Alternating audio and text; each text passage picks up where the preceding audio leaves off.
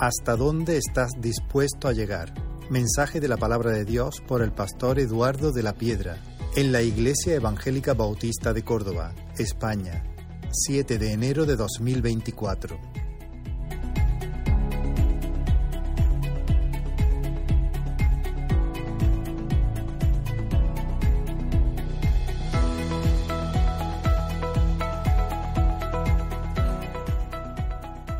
Gracias. A lo largo de mi vida me han llamado muchas cosas, pero nunca me habían llamado cromo. Y si realmente lo pensamos, somos cromos de un álbum precioso que es la Iglesia del Señor. Y espero que este cromo, un poco arrugado, a veces sucio y roto, pueda reflejar un poquito de la gloria de nuestro Señor Jesucristo. Amén. Me ha dicho un hermano hoy, estás en casa y me siento en casa, hermanos.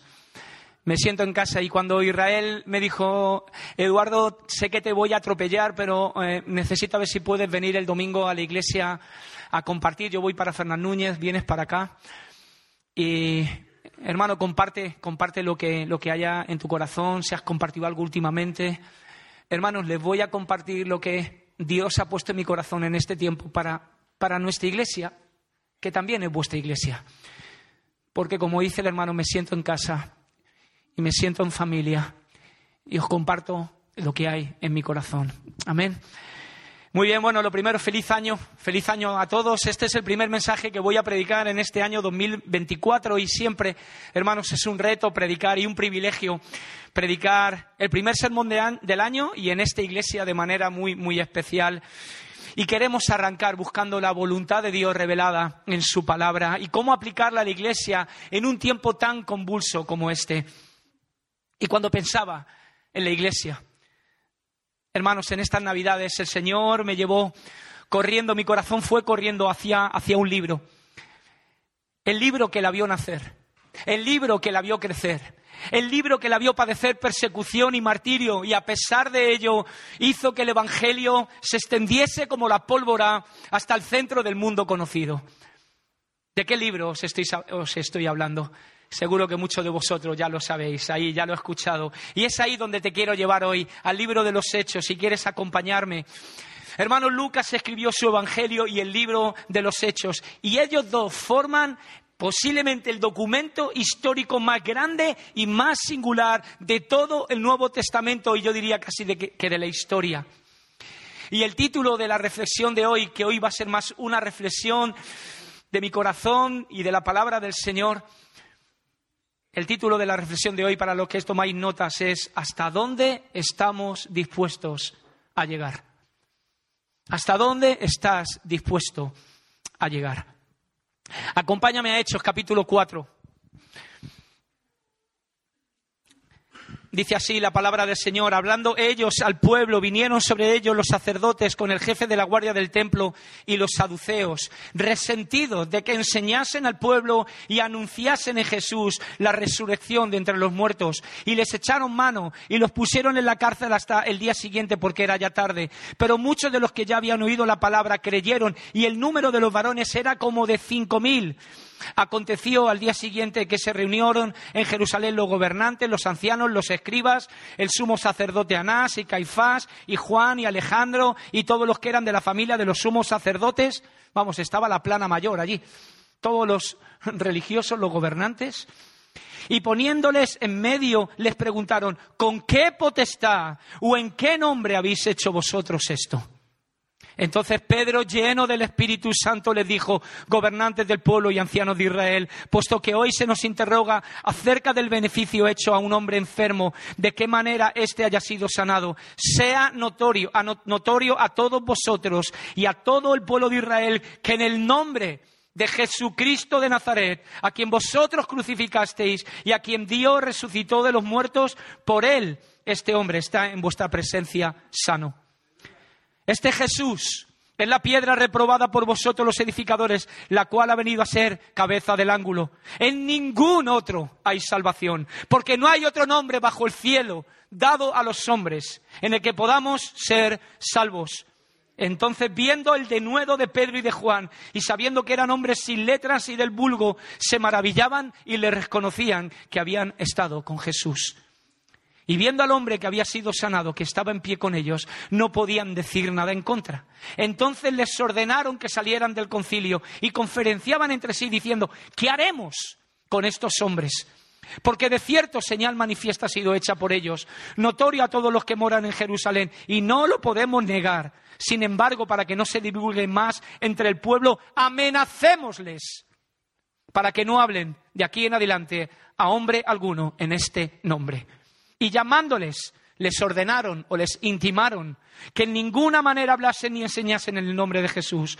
Mas Pedro y Juan respondieron diciéndoles, juzgar si es justo delante de Dios obedecer a vosotros antes que a Dios, porque no podemos dejar de decir lo que hemos visto y lo que hemos oído. Entonces ellos les amenazaron y les soltaron no hallando ningún modo de castigarles por causa del pueblo, porque todos glorificaban a Dios por lo que se había hecho. Amén. Amén. El libro de Hechos, hermanos, el libro de Hechos es fascinante, es espectacular, es impresionante.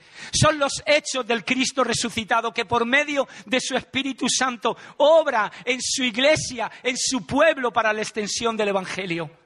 Y estos hechos, esta historia no ha terminado todavía. Sigue obrando, sigue extendiéndose hasta lo último de la tierra hoy y en medio nuestro.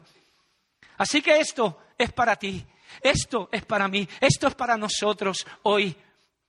Porque también el libro de los Hechos es un libro de misión. Recibiréis poder cuando haya venido sobre vosotros el Espíritu Santo y me seréis testigos en Jerusalén, en Judea, en Samaria y hasta lo último de la tierra. Cristo, el tema de la misión, la iglesia, el medio para la misión y el Espíritu Santo, el poder para la misión.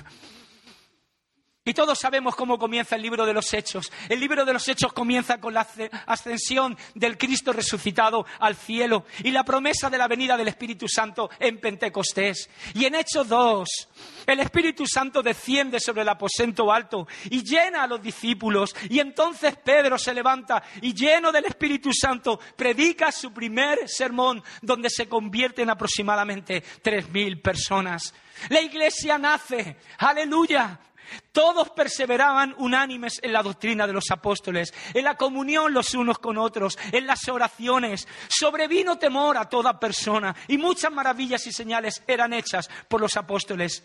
Dicen que todos los que habían creído estaban juntos y tenían en común todas las cosas. O oh, partían el pan en las casas. Se iban a comer juntos al burger nos comíamos juntos las paellas de Joaquín. Todos con sencillez, con alegría de corazón, alabando a Dios, teniendo favor con todo el pueblo. Y el Señor añadía a su iglesia los que habrían de ser salvos. Así comienza la iglesia. Y llega Hechos 3. ¿Os acordáis? Justo el contexto anterior a este pasaje que hemos leído. Pedro y Juan subían juntos a la oración. Porque mientras Mientras nosotros estamos moviéndonos, Dios se mueve en medio de su pueblo. El Señor hace cosas en medio de un pueblo que le busca con ahínco, que está buscando en oración, que está perseverando unánimes en las doctrinas del Señor. Y Dios se mueve en medio de ellos. ¿Y os acordáis la escena? Llega ese cojo en la puerta de la hermosa. ¿Os acordáis de la frase, verdad? No tengo plata ni oro, pero lo que tengo te doy. En el nombre de Jesucristo de Nazaret, levántate y anda. Y todo el pueblo queda atónito. Todo el pueblo concurre a ellos en el pórtico de Salomón y Pedro da su segundo sermón donde se convirtieron como cinco mil hombres. Hemos leído. Este es el contexto del capítulo 4 y ahora en el capítulo 4 ¿qué ocurre? Empiezan los problemas, empiezan las amenazas. Por cierto, ¿te han amenazado alguna vez a ti por predicar el Evangelio de Jesucristo? ¿Nos han amenazado alguna vez por predicar el Evangelio? Y el primer punto que quiero dejaros es cómo, cómo actuar frente a las amenazas. Hermanos, yo veo aquí una obediencia a Dios y una pasión por Cristo y su Evangelio a prueba de bombas. Juzgar si es justo, obedecer antes a Dios, antes a los hombres que a Dios, porque no podemos dejar de decir lo que hemos visto y lo que hemos oído. Hoy hemos introducido el culto con el Salmo 24. De Jehová la tierra y su plenitud, el mundo y los que en él habitan. Y yo te pregunto, ¿de quién es tu vida? ¿A quién le pertenece? A Dios. Tu vida está en manos del Señor. ¿Por qué tememos tanto? Si todo está bajo su mano soberana. De Él es tu vida, de Él es mi vida. Oh Señor, quítanos los temores. Quítanos los temores. Los líderes religiosos, el vez de alegrarse de que, el, de que, el, cojo sea sanado, estaban resentidos de que enseñasen y anunciasen en Jesús la resurrección de los muertos. Entonces les echan mano, les meten en la cárcel, toda la plana mayor religiosa reunida en Jerusalén y les preguntaron, ¿con qué potestad? ¿O en qué nombre habéis hecho esto? ¿Queréis saber en qué nombre lo hemos hecho?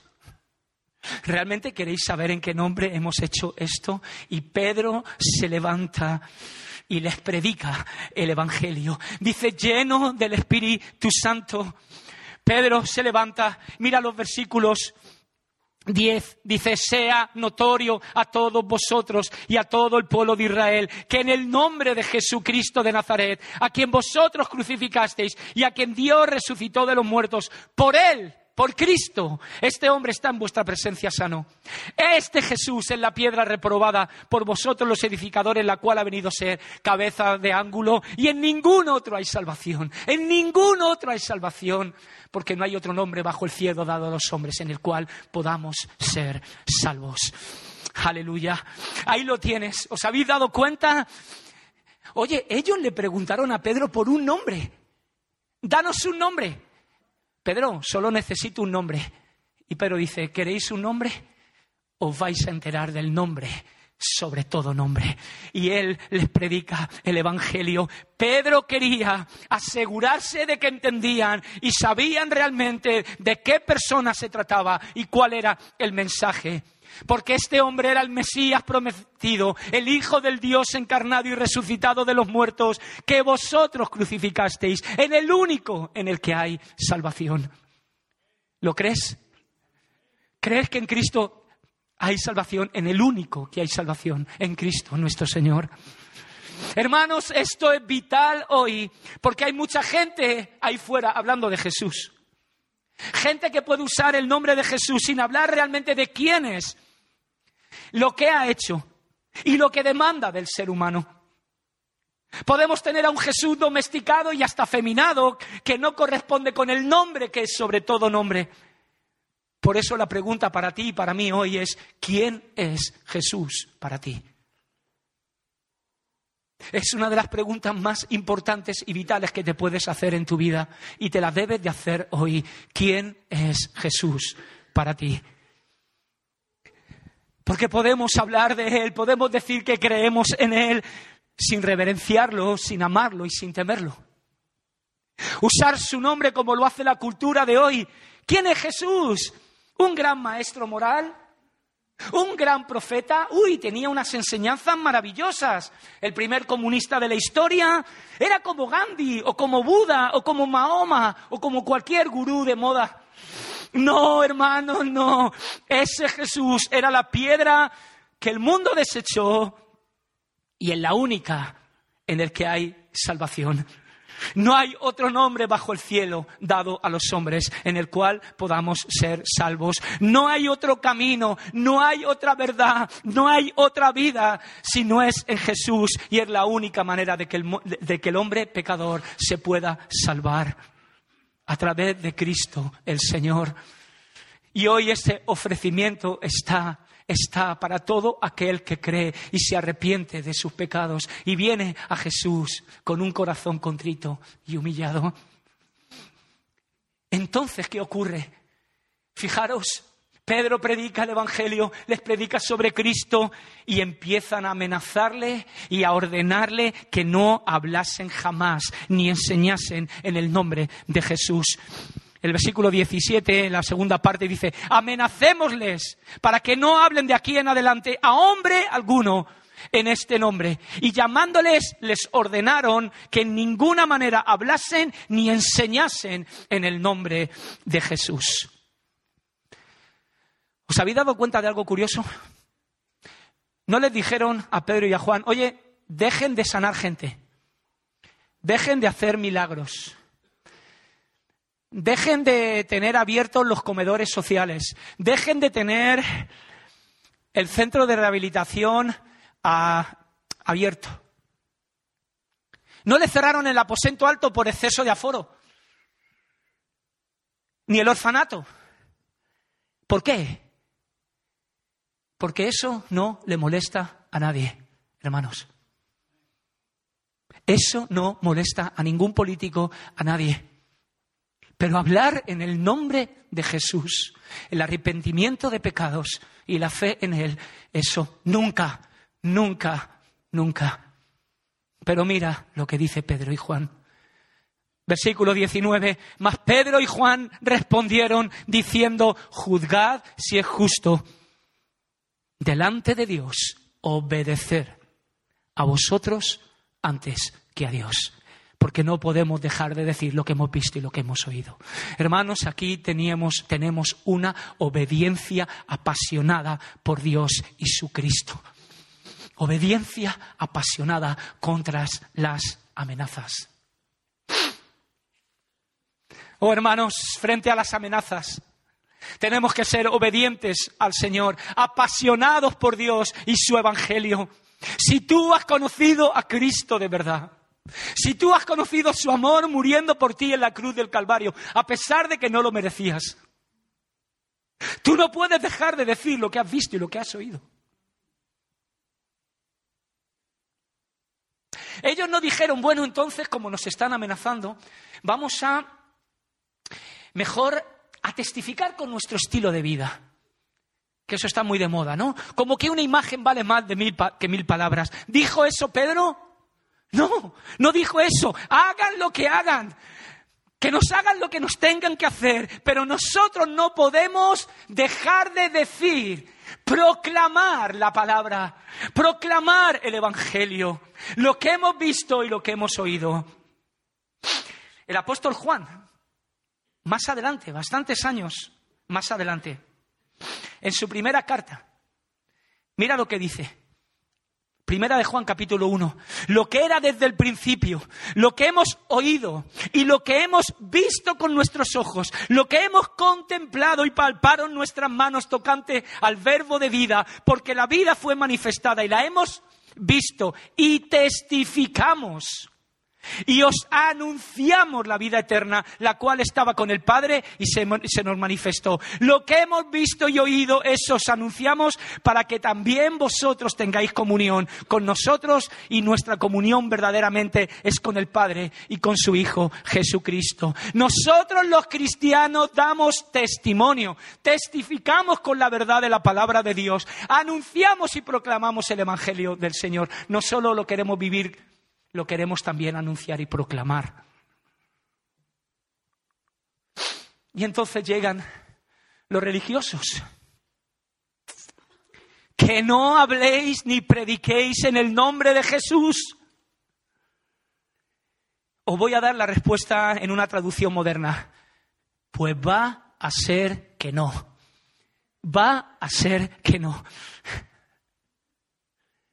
Ni se te ocurra predicar sobre el pecado, sobre la inmoralidad sexual, sobre la depravación del hombre. ¿Me estás entendiendo? Que va a ser que no. Que va a ser que no. Sumo sacerdote, que esta gente está diciendo que, que no, que van a seguir predicando. ¿Qué hacemos con ellos? Esa era la pregunta. ¿Qué haremos con estos hombres? Diles que les vamos a quitar todas las propiedades.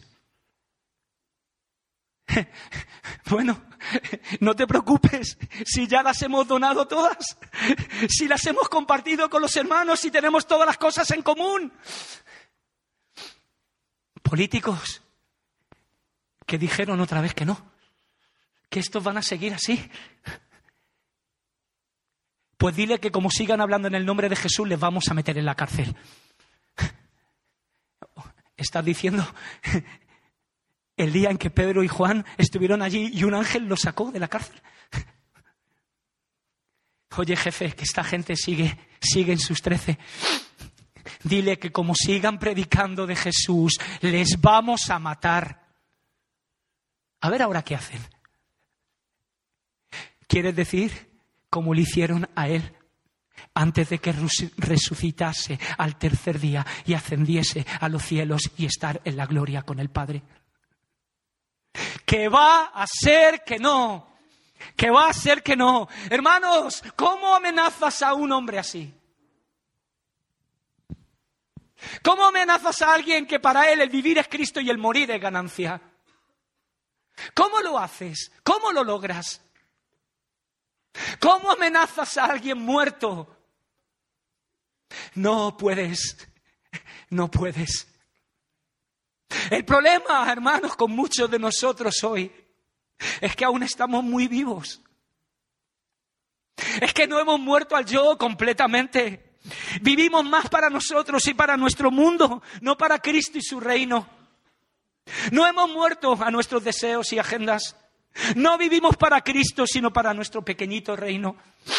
Vivimos demasiado temerosos de lo que la gente piense, de lo que la gente diga y de lo que la gente nos pueda hacer.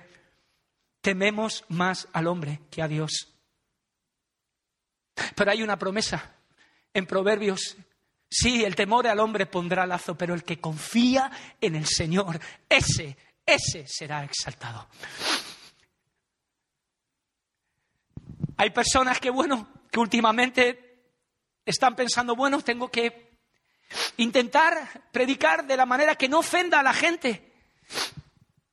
No, solo hablaré del amor, solo hablaré de la gracia.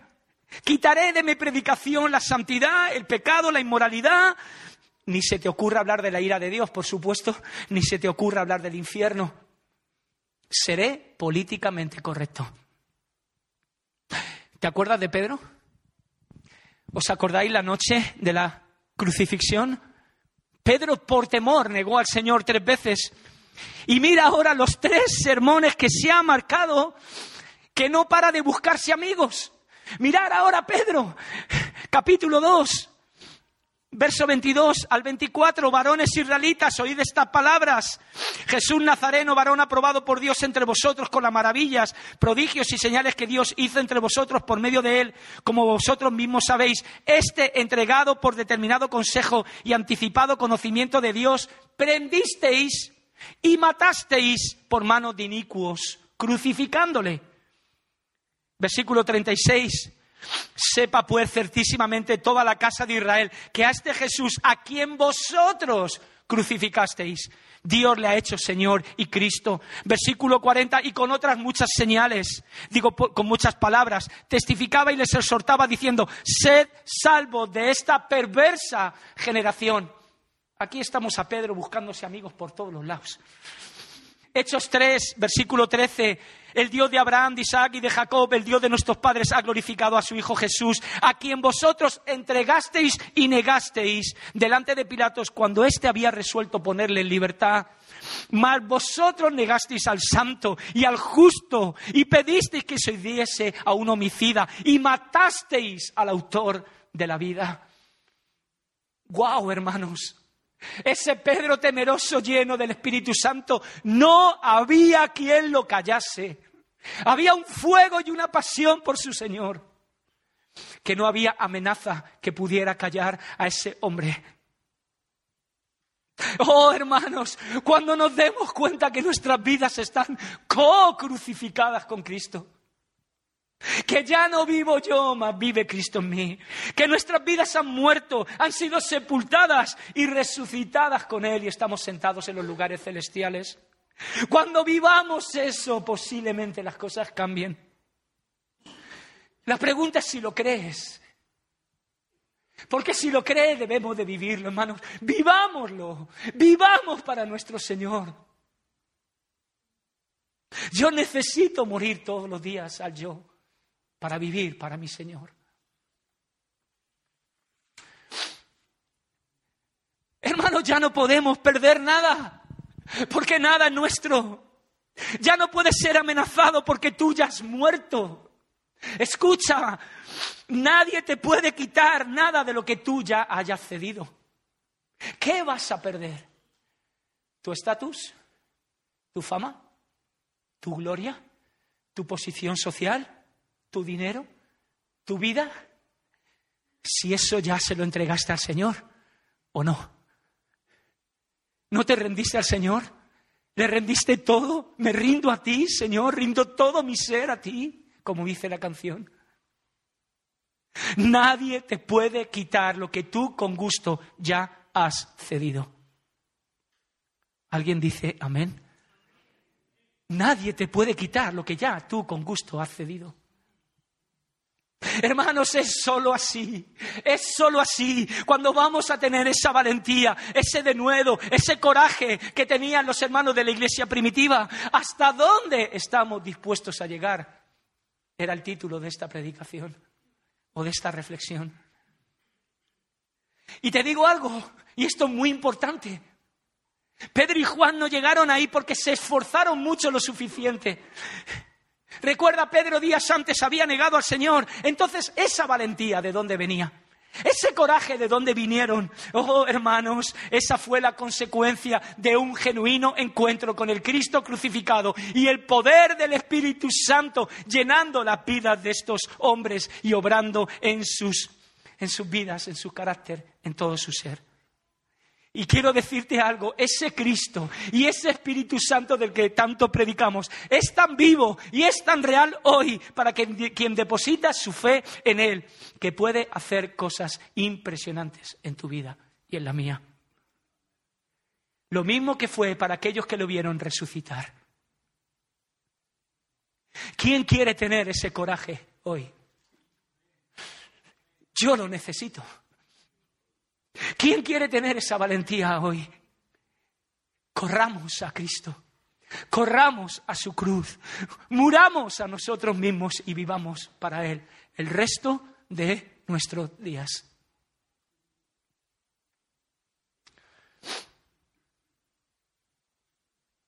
¿Qué hacer frente a las amenazas? La segunda cosa que vemos en este pasaje, en el capítulo 4, no hay otra manera que confiando en nuestro Señor, confiando en que Él es soberano y clamar por un avivamiento, por vigor espiritual. No he querido leer esta parte. Fijaros a partir del versículo 24 en Hechos 4. Después de que ellos habían oído las amenazas, Dice, habiendo oído, alzaron unánimes la voz, clamaron todos juntos al Señor y dijeron, soberano Señor. Lo que hemos proclamado en esta mañana, del Señor es la tierra y su plenitud, el mundo y los que la habitan. Él es soberano. Tú eres el Dios que hiciste el cielo, la tierra, el mar y todo lo que hay en ellos. No solo eres creador, eres sustentador y eres el dueño de toda vida.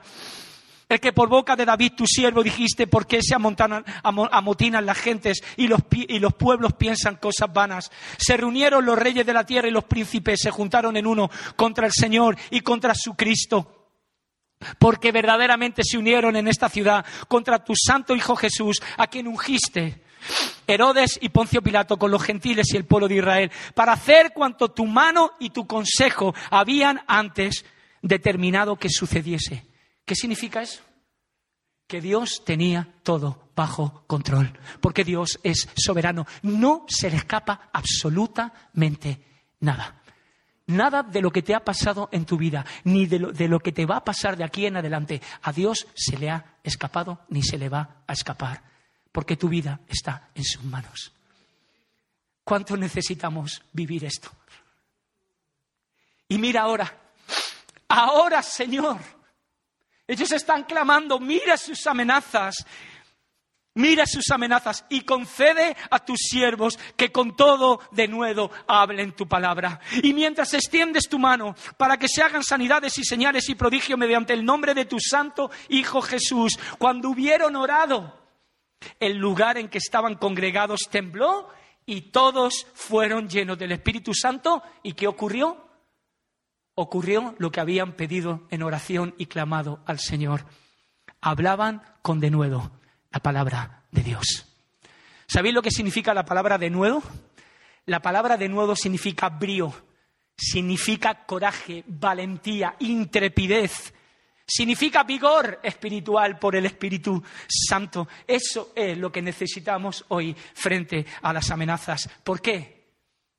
Porque como he dicho antes, ni en Pedro, ni en Pedro, ni en Juan, ni en nosotros hay poder. Solo en Cristo y por su Espíritu que mora en nosotros. Y si el Espíritu que resucitó a Jesucristo de entre los muertos mora en vosotros, el que resucitó de los muertos a Cristo Jesús vivificará vuestros cuerpos mortales por su Espíritu que mora en vosotros. Es el mismo Espíritu que resucitó a Jesucristo desde los muertos, el que está operando en la vida de cada creyente.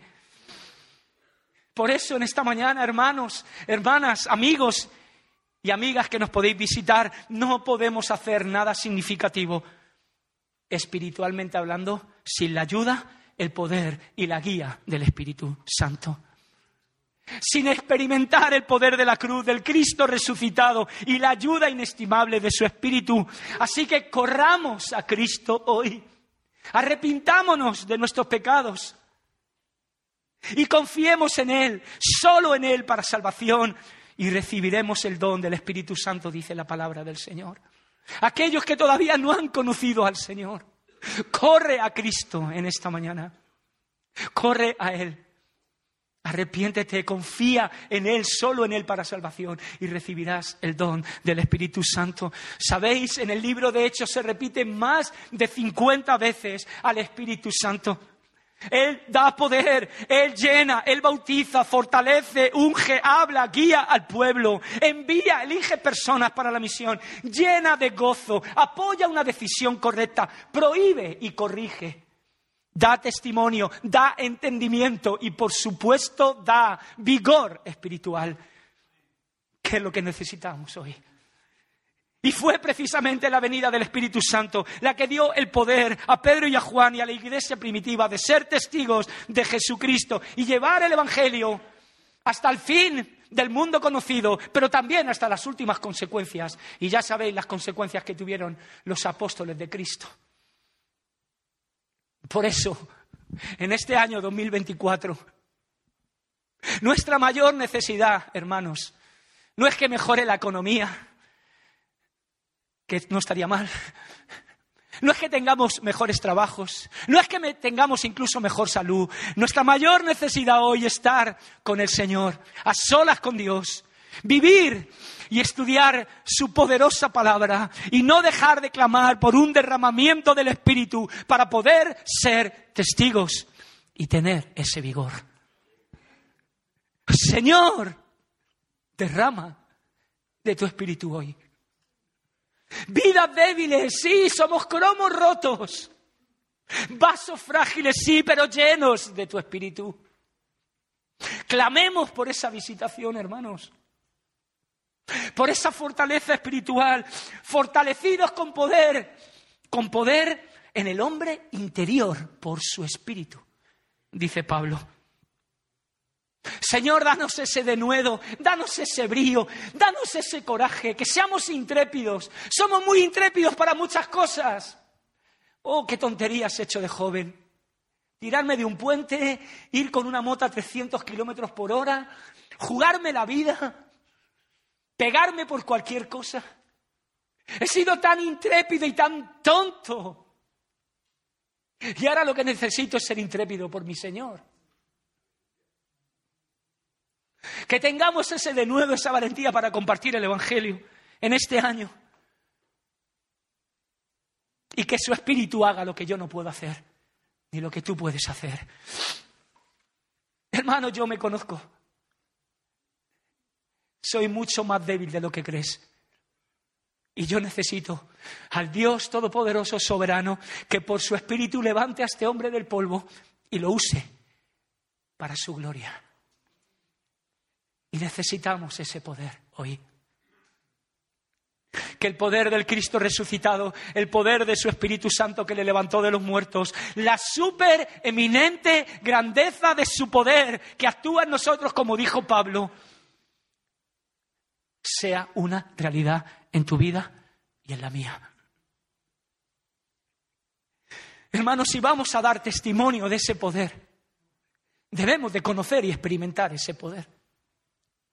No podemos predicar el nuevo nacimiento si nosotros no hemos nacido del poder de lo alto. De haber sido quebrantados por nuestro pecado y experimentado arrepentimiento y fe genuinas en Cristo para poder compartir el Evangelio de la obra y del poder de Cristo y del Espíritu Santo.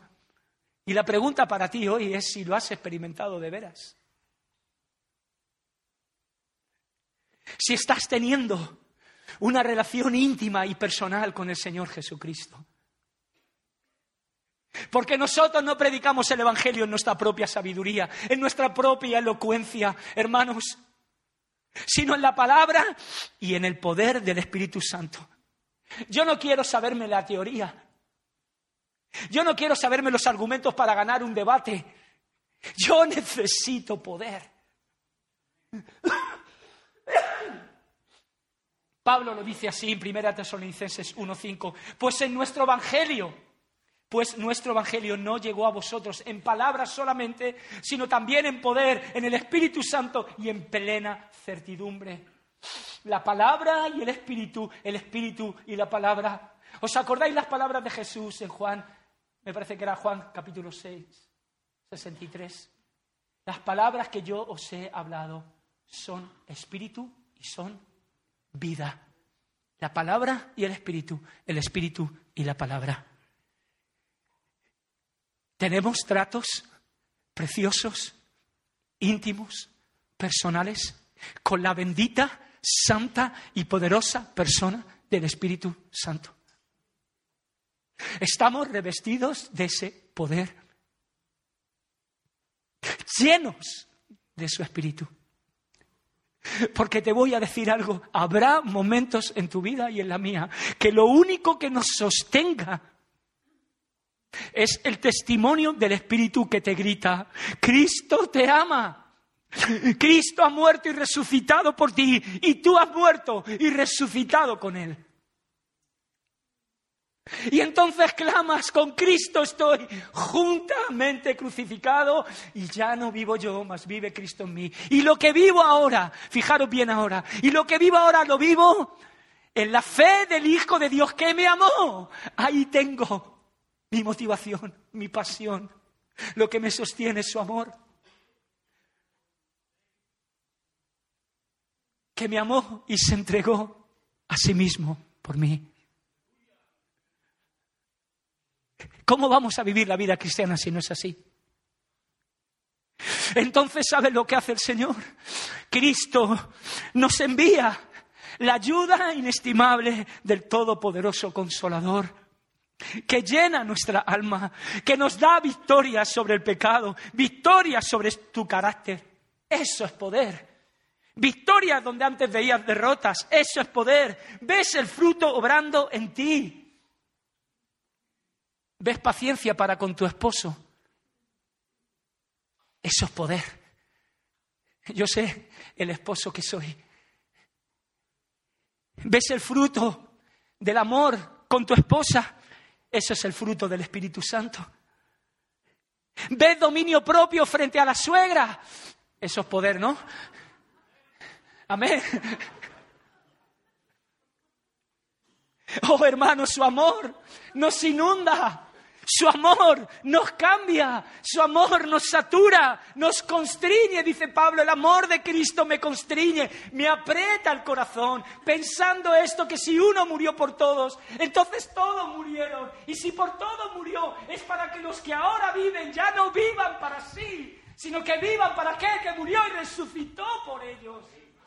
Esa es nuestra motivación. El amor de Cristo nos impulsa. El amor de Cristo nos llena. Y ya no vivimos para nosotros, vivimos para aquel que murió y resucitó por nosotros, porque nosotros hemos muerto y hemos resucitado con Él. Aleluya.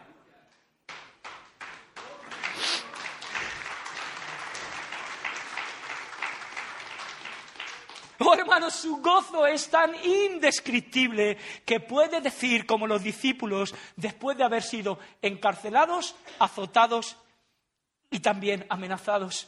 Si quieres correr la página en Hechos 5, versículo 41. Este versículo es espectacular, esto es brutal. Esto lo necesito vivir todos los días. Y ellos salieron de la presencia del concilio Recordar, habían sido azotados, habían sido amenazados, habían sido encarcelados. Gozosos. ¿Pero gozosos de qué?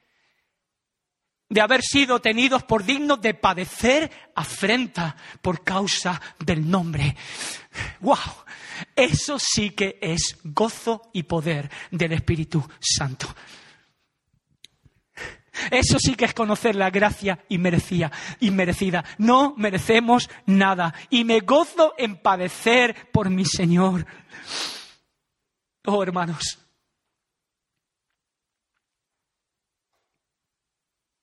¿Quieres eso? ¿Anhelas eso?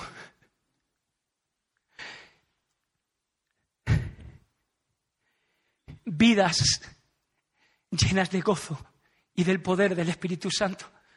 Vidas llenas del fruto del Espíritu Santo, de amor, de gozo, de paz, de paciencia, de benignidad, de bondad, de mansedumbre, de templanza. Un conocimiento cada vez más profundo de quién es Dios y de quiénes somos nosotros. Que haga que nos quebrante, que nos lleve a su presencia con temor, con temblor, pero también con gozo y con expectativa, porque ¿saben lo que hace el Espíritu Santo en el corazón del creyente? Pone un clamor, el clamor en el cual decimos, Abba, Padre, ese espíritu de adopción, en el que tú sabes que eres un hijo o una hija de Dios y puedes acercarte a tu Padre, temblando, pero diciéndole, Abba, Padre, te quiero, te amo, Señor, te necesito y el Espíritu pone ese clamor en cada uno de sus hijos.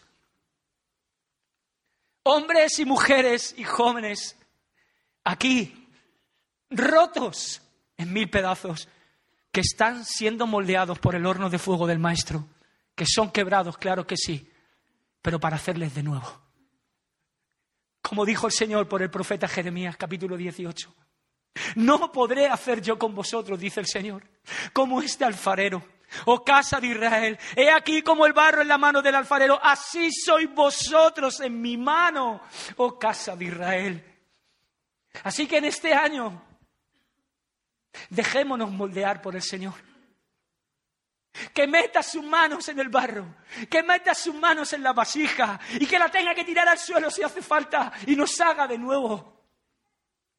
En el día del abatimiento, en el día de la prueba, de la lucha y de la violencia, si llega, que de nuestras venas salga la sangre del Evangelio de Jesucristo como salió en esos hombres. Porque no podemos dejar de decir lo que hemos visto y lo que hemos oído. Nadie nos puede callar. Va a ser que no. Va a ser que no. Que nos levantemos y nos acostemos y por qué no hoy mismo, el día de hoy, con el grito de los moravos, oh, que el Cordero reciba la recompensa de su sufrimiento.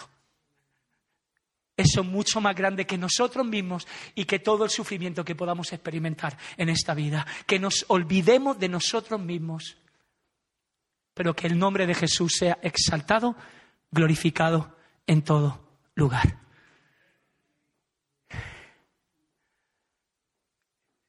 Que en esta mañana, hermanos, la palabra de Dios haya sido como un martillo que quebrante, como un fuego que consume y que aviva y que enciende corazones y que apasiona vidas hoy, pero también como la espada del Espíritu, que es la palabra de Dios que penetra hasta partir el alma y el Espíritu, las coyunturas y los tuétanos y discierne los pensamientos y las intenciones del corazón.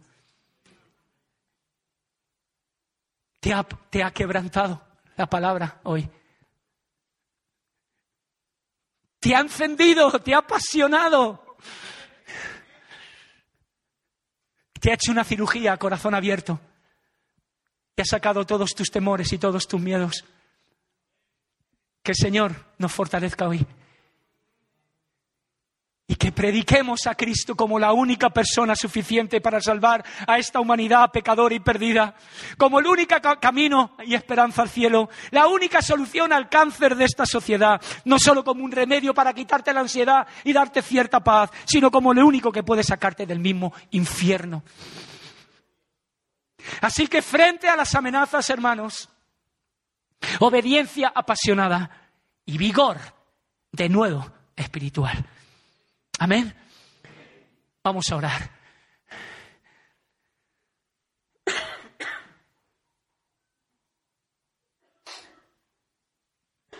¿Hasta dónde estamos dispuestos a llegar? ¿Hasta dónde estás dispuesto a llegar tú hoy? Oh Señor, el día que clamé me respondiste. Me fortaleciste con vigor en mi alma. Oh Dios mío, hoy envía a tu consolador, envía a tu, a tu, Santo Espíritu que nos llene de tu vigor, que nos llene de tu denuedo, Señor. He oído tu palabra y temí, aviva tu obra en medio de los tiempos, en medio de los tiempos hazla conocer. En el día de la ira acuérdate de tu misericordia y tú has tenido misericordia de nosotros. Oh Señor, te necesitamos. No podemos sin ti, haznos temblar delante de tu palabra. Llénanos de tu espíritu, llénanos de tu poder para ser testigos. En medio de esta generación, levanta tu iglesia.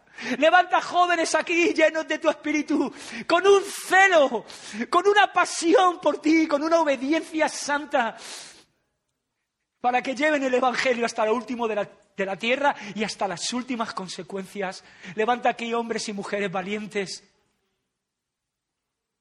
Valientes en ti, no en ellos, porque saben que no tienen ningún poder si no es por ti. Y que prediquemos, pase lo que pase y pese que pese, en el nombre, sobre todo nombre, en el nombre de Jesucristo de Nazaret. Que el Señor os bendiga.